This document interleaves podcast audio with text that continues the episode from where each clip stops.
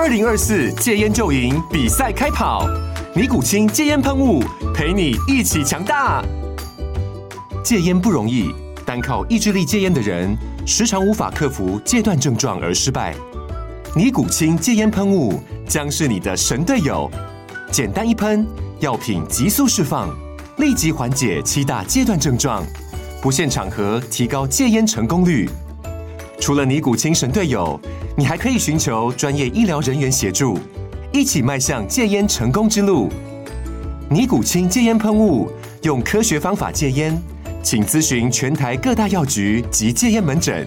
本广告由尼古清戒烟喷雾、胃部药书字第零二七八三五号提供。嘉安家护股份有限公司，台北市中山区民生东路三段二号十楼，北市卫药广字第一一三零三零一九零号。尼古清戒烟喷雾，相伴每个新开始。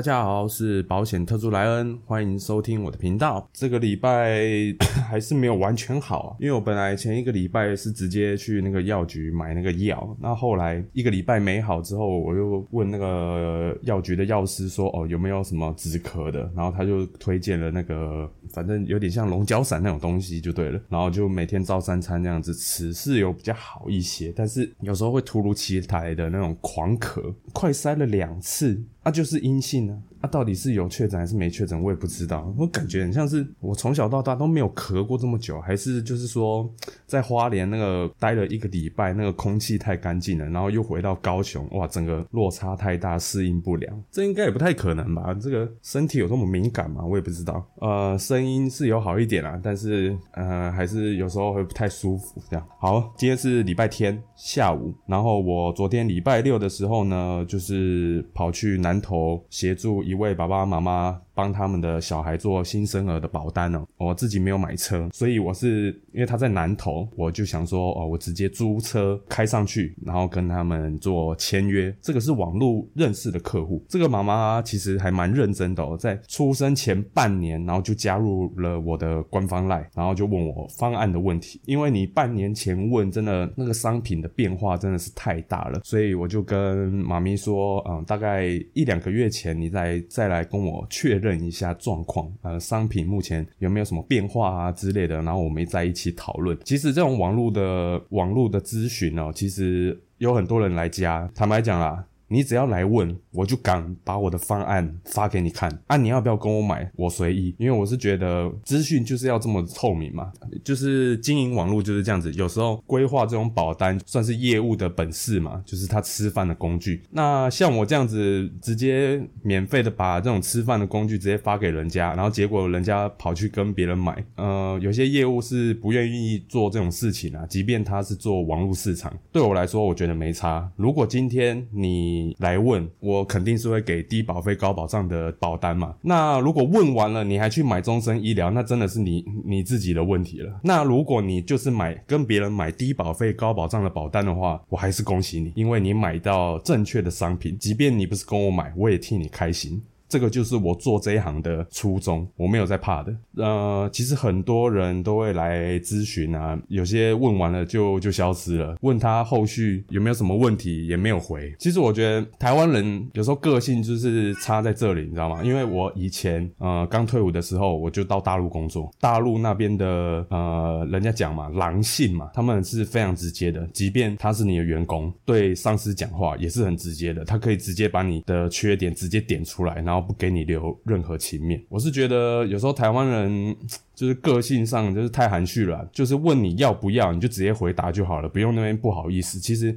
很多台湾人就是很喜欢讲不好意思，什么有的没的，要就要，不要就不要，就是这么简单。呃，有些人不太好意思拒绝啊，像特别是什么有些保险业务会用什么人情公式啊，他妈的，我最讨厌这种人情保这种东西了。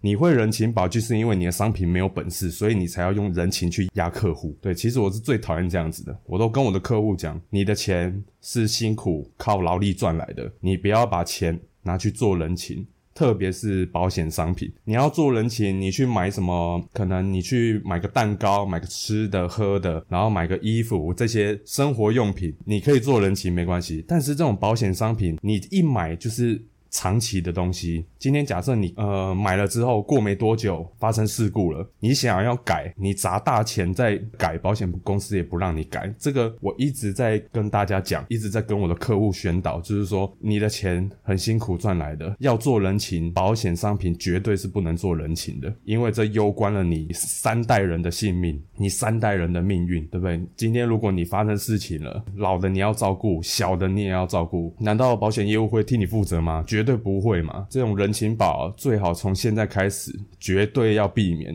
一定要更严格的看待这个业务。如果他是用人情公式来跟你推销的话，一定要特别的留意。再嘛，就是讲说我是租车嘛，认识的人帮我去租那个车，然后一天。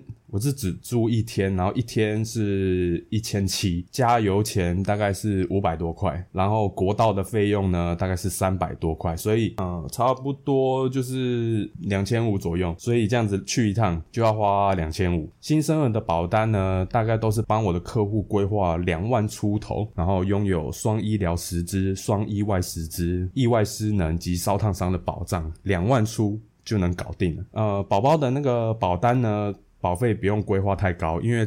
更重要的是，爸爸妈妈，你们自己的保障要做足，因为你们才是赚钱的那个人。宝宝的部分呢，够用就好了。你买再高，它的效益也不太大。对，这个也是跟大家说一下。两万块保费呢，佣金是多少？就几千块嘛。所以你看，我这几千块再扣掉这个两千五、三千的钱，其实我这一趟其实也赚没什么钱。那客户就问我说：“那你这样子这样子来一趟，这样诶猴吗？”我说：“因为我们家是这样子，我们。”家就是买了太多错误的保险，所以妈妈还是很辛苦的在做生意。就是因为她的财务规划的工具就是全部都是靠保险来解决，我就是觉得就是非常的可惜啦。那也是没办法的事情，因为家里就是住在花莲，然后那其实资讯的透明度呢，就是没有这么的发达，就是一个乡下地方嘛。那乡下地方，而且又是东部，又不像是北部，又不像是西部，资讯这么的透明，然后。爸妈呢又不太会用那个手机上网。之前我有帮我妈弄一台电脑，但是我妈也没有，就是不太会用啦。那手机的部分可能就是手机也不太会用那些社群的东西，顶多就是跟大家一样嘛，发发长辈图啊，什么有的没的，发发一些什么有趣的影片啊，什么。就诸如此类的这样子，对他们来说，因为在台湾有三十万的业务大军在去做卖保险的动作，所以这些长辈大部分接触的工具都是保险，不管是存钱也好，还是投资也好，什么的，全部都靠保险解决。我是觉得非常的可惜啦，因为金融工具有很多种，保险最大的本质是拿来移转风险，除非你很有钱啦，要有遗产或税务的规划，否则。储蓄险绝对不适合小资族。我再说一遍，储蓄险绝对不适合小资族。所以这一单新生儿的保障，大概就是昨天也跟客户聊了天，然后因为是第一次见面嘛，然后也跟他做了一些观念的沟通，就是说保险的本质，然后财务规划的概念，然后要善用金融工具。保险是买保障型的商品，就是不要买太多一些其他有的没的，然后卡了资金的流动性。因为小朋友出生了，各种花费也很多，有了家庭一堆的开销。如果你买了储蓄险，你卡了资金，那就很麻烦了嘛。对啊，然后我也跟他那个上个礼拜那个滴滴的那个案例也有分享给他们听，他们也很有同感，因为他们也是军人，所以即便我这一单其实赚。赚胆牌讲就是赚一点小钱这样子啦，但是我还是很愿意去做，因为我是在做正确的事情啊。那有些可能卖终身医疗的，觉得我不是做正确的事情，那也无所谓，大家都可以上网嘛，上网看到底买哪一种商品比较好嘛，呃，见仁见智。那你喜欢？因为钱是你赚的嘛，那你想买怎样的商品，那是你的决定。那再来呢，就是哇，我昨天就是租车嘛，然后开那个国道这样子。因为我以前刚退伍的时候，我其实是去大陆跟日本当特助，有一部分的工作呢就是在开车，所以我要在大陆有开过车，在日本也有开过车。其实这两个国家的开车文化。是一个两个极端。为什么呢？各位有去过日本就知道，那个日本的交通其实非常的舒服哦，就是大家都很守规矩。那在大陆呢，今天如果你要让让那个道的话，就是例如说你要从次干道转到主干道的话，你一定要比主干道的车还凶，不然你永远都弯不过去。所以这两个文化其实是完全的两个极端。那在台湾是这样子，台湾因为日本跟大陆其实他们的那个机车或电电动机车其实几乎没有或者很少，不像台湾是机车非常多，机车数量比较多之外，其实交通的文化呢，个人是比较觉得偏向大陆这一边呐。那为什么讲到这个呢？是因为呃我在国道开车嘛，在高速公路上那个时速都很快，所以。你抓的那个安全距离要比较远。以前我刚退伍的时候去去工作嘛，然后就是去学开车。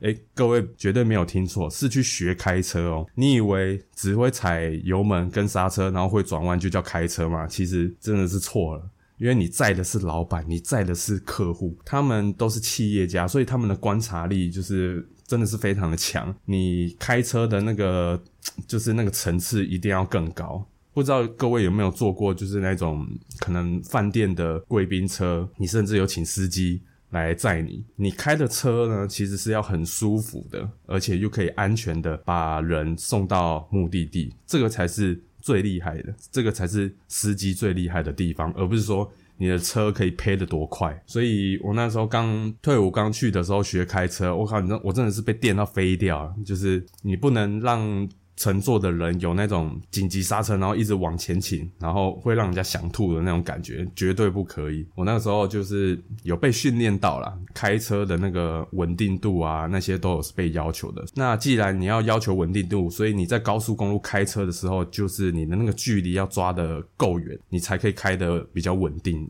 然后你才有时间去做判断。所以我至少都拉到六十公尺以上，跟我前车的距离至少六十公尺以上，六十到一百。呃，在台湾的高速，我觉得就是这样。妈的，我留了那个道就是我的安全距离，然后就是有一堆的车子从我那个中间去去切换车道去超车啊！我也不是在快车道，我我是在中间的车道，然后就偏偏的就很喜欢从我的那个安全距离那边超车。之前也有开过好几次上国道，我觉我真的觉得我几乎每一次都会在国道遇到车祸，然后。这一次我就是在那个竹山南头的竹山那边，我已经快出国道了，结果就出车祸了。那个新闻也有可以去看一下，那个轿车小那个小小客车直接被撞到稀巴烂。后来我有看一下新闻，就是哦家人算没有生命危险了，但是就是有受伤这样。哇！但是那个车子真的非常的惨，大概就报废了，绝对是报废了。所以我的意思就是说，台湾人的开车的文化，可能大家都要一起去做改善啊。那像我在去日本开车，就有一个最大的感悟。就就是说，特别是在高速，非常好的那个素养，就是说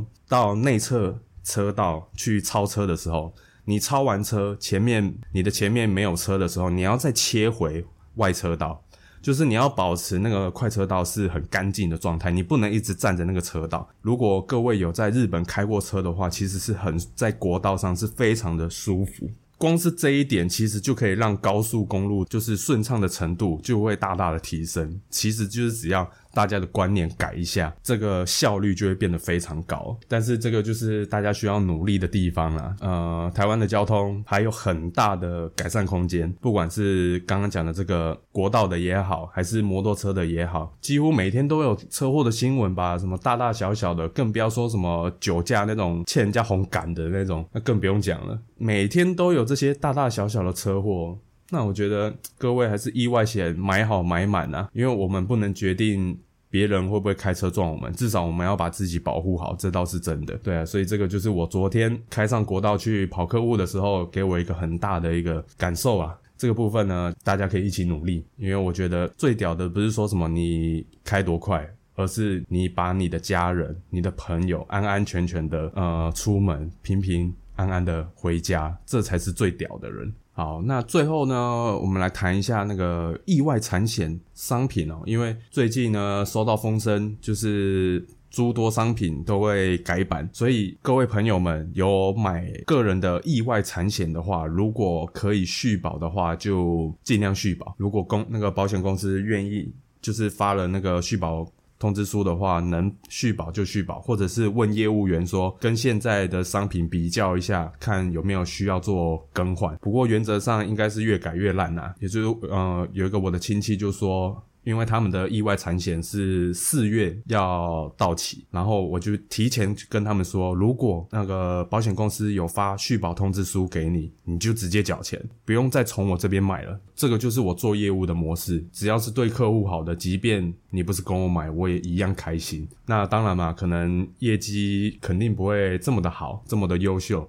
但是我觉得我做的很开心，很快乐。工作能做的开心，做的快乐，其实是那个人生最幸福的事情。如果各位朋友有买意外产险的话，最近可以特别留意一下，或者是有想要确定商品内容的话，也欢迎加我的官方 line，我们可以很舒服的做谈话。那原则上意外产险呢，我会分这几个项目。去做分析，各位可以在比较商品的时候，可以针对这几个项目去做比较。呃，假设大家都是用一样的意外身故金来去做比较的话，你可以去比较大众运输增额的身故金，再来呢就是重大烧烫伤的额度、住院日额的额度、意外实支的额度，最后再比较各家的保费，这几个。项目你可以去综合的去做比较，然后找到自己适合的商品啊，我都是这样子去帮客户去做搭配、做分析的。那当然，意外产险的变动比较大，而且又不保证续保，所以客户还是以寿险的意外险为主，然后再以产险的意外险为辅，这样子是比较好的做法。所以在这边提供给大家做参考。好。那这个礼拜的节目就先到这边。其实我还有很多东西想要跟大家聊，但是哇，我已经被客户追杀了，已经有一堆的那个保单要等着我去看，然后等着去规划。所以今天的节目就先到这边，我们下个礼拜再见。